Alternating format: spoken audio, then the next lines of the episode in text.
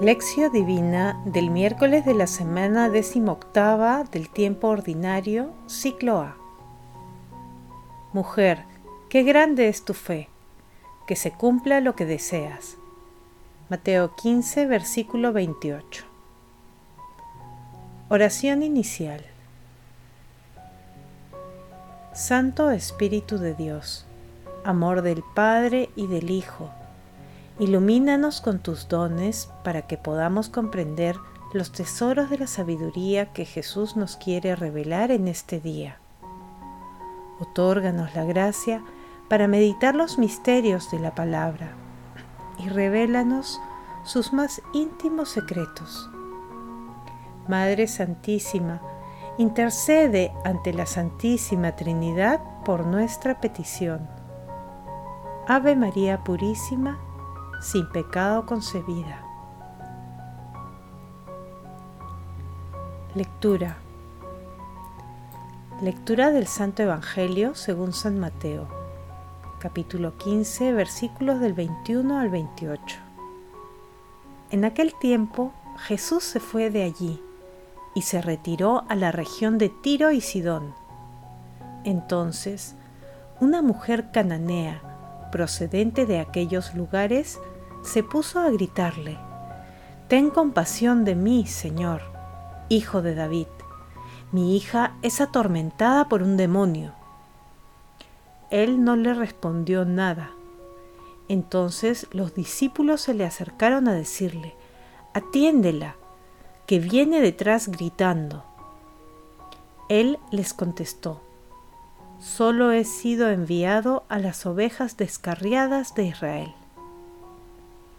Ella los alcanzó, se postró ante él y le pidió, Señor, ayúdame. Él le contestó, No está bien echar a los perros el pan de los hijos. Pero ella replicó, Tienes razón, Señor, pero también los perros comen las migajas que caen de la mesa de los amos. Jesús le respondió, Mujer, qué grande es tu fe que se cumpla lo que deseas. Y en aquel momento quedó curada su hija. Palabra del Señor, Gloria a ti, Señor Jesús. El pasaje evangélico de hoy, referido a la fe de una mujer cananea, se ubica luego de la predicación de Jesús sobre la verdadera pureza y se encuentra antes de la narración de muchas sanaciones y de la multiplicación de los panes. En la lectura de hoy aparece el diálogo entre Jesús y una mujer cananea, que de acuerdo con la mentalidad judía era considerada impura. La creencia tradicional judía sostenía que la salvación llegaría primero a su pueblo lo cual llevaba a los judíos a creerse superiores a los pueblos que no profesaban su fe, a quienes llamaban despectivamente perros. En esta escena, Jesús aparece con una dureza inusitada. El que otras veces corría a sanar las heridas, esta vez ni siquiera contestó a la cananea, pero ella insistió Jesús, sin siquiera mirarla, respondió a los suyos de forma enigmática. Solo he sido enviado a las ovejas descarriadas de Israel. Pero ella, sin hacer caso a la respuesta, se postró ante él. Jesús se dirigió a ella por primera vez, con palabras aún más duras. No está bien echar a los perros el pan de los hijos. Era casi un insulto, pero a la mujer cananea le interesaba demasiado lo que estaba pidiendo como para responder orgullosa ante un insulto, y le dijo a Jesús, Tienes razón, Señor, pero también los perros comen las migajas que caen de la mesa de los amos. El rostro de Jesús cambió, sus ojos se iluminaron y una larga sonrisa cruzó su rostro, y le dijo, Mujer, qué grande es tu fe, que se cumpla lo que deseas. El arzobispo Richard Chenevix Strange titula su comentario de, a este milagro así, de cómo la bendición deriva de la lucha. De esta manera, Jesús aclara que la fe no tiene fronteras de ningún tipo. Por ello, este texto lo podemos relacionar con los siguientes pasajes evangélicos. Con la sanación del siervo del centurión, en el capítulo 7 de Lucas, versículos 1 al 10, y en el capítulo 8 de Mateo, versículos 5 al 13, cuando Jesús, admirado, dijo, Una fe semejante no la he encontrado en Israel. En la curación de la hemorroísa, en Lucas capítulo 8, versículos 40 al 48, cuando Jesús le dice, Hija, tu fe te ha salvado, vete en paz. En el mismo capítulo, en los versículos siguientes, Jesús resucita a la hija del jefe de la sinagoga, diciendo, No temas, basta que creas y se salvará también se relaciona con el texto de la sanación del hijo de un funcionario real, ubicado en el capítulo 4 de Juan, versículos 43 al 54. Meditación Queridos hermanos, ¿cuál es el mensaje que Jesús nos transmite el día de hoy a través de su palabra? En el texto de hoy, la fe de la mujer cananea en Jesús, pese a la marginación espiritual y social de, la que era objeto, permite que la gracia transformadora de nuestro Señor Jesucristo actúe sanando. La dureza de Jesús no es normal, tiene un fin pedagógico nos enseña a ser perseverantes en la oración con fe. Más allá de los signos y prodigios, basta que confiemos ciegamente en Jesús para que Él nos transforme y sane. Cuando la fe gana espacio en nuestros corazones, la gracia divina y el poder transformador de Jesús también lo hace. Hermanos, a la luz de la palabra, respondamos las siguientes preguntas. Cuando pasamos por situaciones difíciles, ¿acudimos a la misericordia de Dios con fe?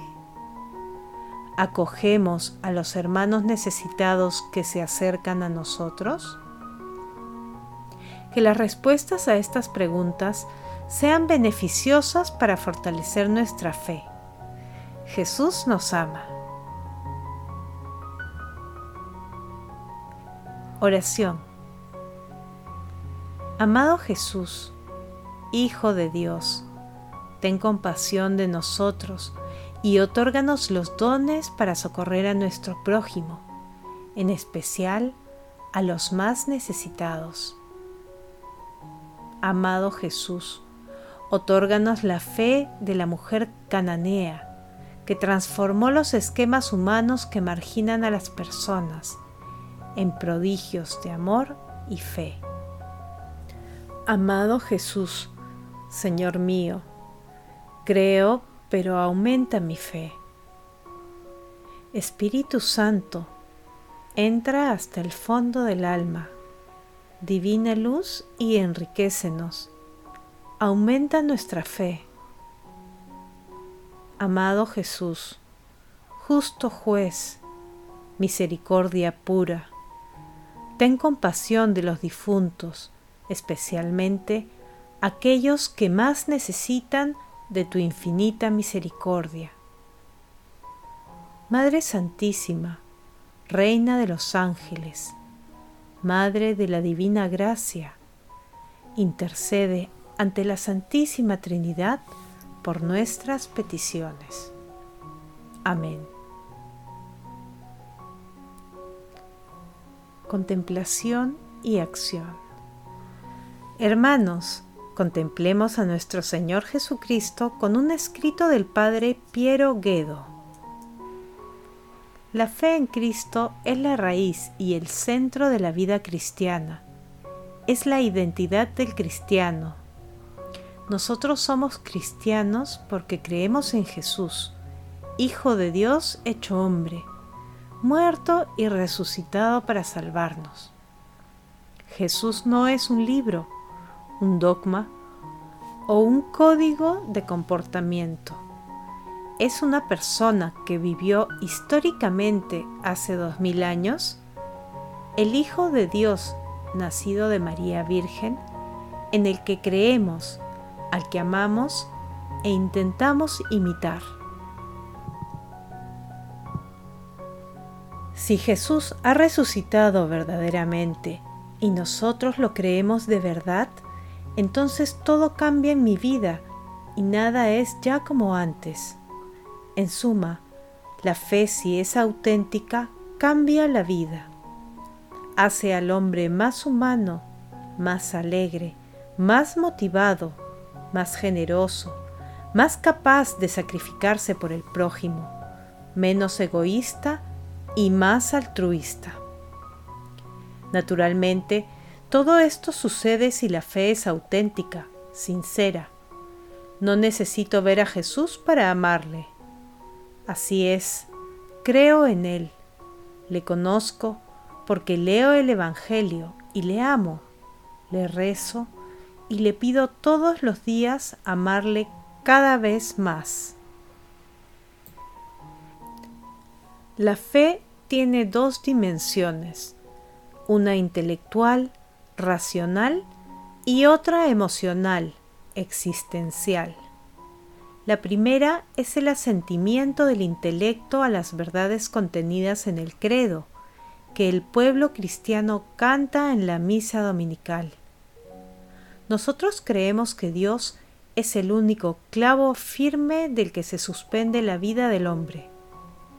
La segunda dimensión de la fe es el amor, el corazón, la conmoción por haber recibido el don de creer.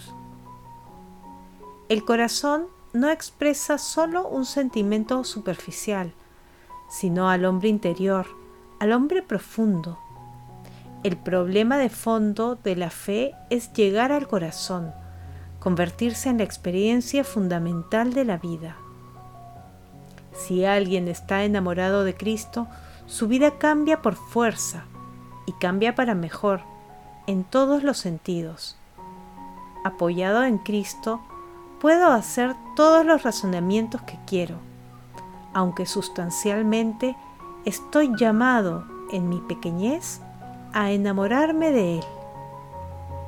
No es fácil, sino más bien incómodo por las renuncias que quiere, al menos al comienzo, pero es preciso intentarlo, sabiendo que nada es imposible para Dios. Por eso la oración es el motor de la vida cristiana. Estar enamorado de Jesús constituye la clave de la bóveda de la vida, lo que da sentido y alegría a la existencia, lo que llena los días y las noches con un sentimiento inexpresable de plenitud y serenidad, paz en el corazón, dulzura, ternura, fuerza, optimismo, júbilo, juventud. Eso es Jesucristo para mí, el único amor de mi vida. Hermanos, miremos al cielo y pidamos la fe a nuestro Dios. Invoquemos al Espíritu Santo para que nos inspire obras de bondad en favor de las personas marginadas espiritual y materialmente. Fortalezcamos nuestro espíritu con la lectura orante de la palabra Glorifiquemos a la Santísima Trinidad con nuestras vidas. Oración final. Gracias Señor Jesús por tu palabra de vida eterna. Que el Espíritu Santo nos ilumine para que tu palabra penetre a lo más profundo de nuestras almas y se convierta en acción. Dios glorioso, escucha nuestra oración. Bendito seas por los siglos de los siglos. Madre Santísima, intercede ante la Santísima Trinidad por nuestra petición. Amém.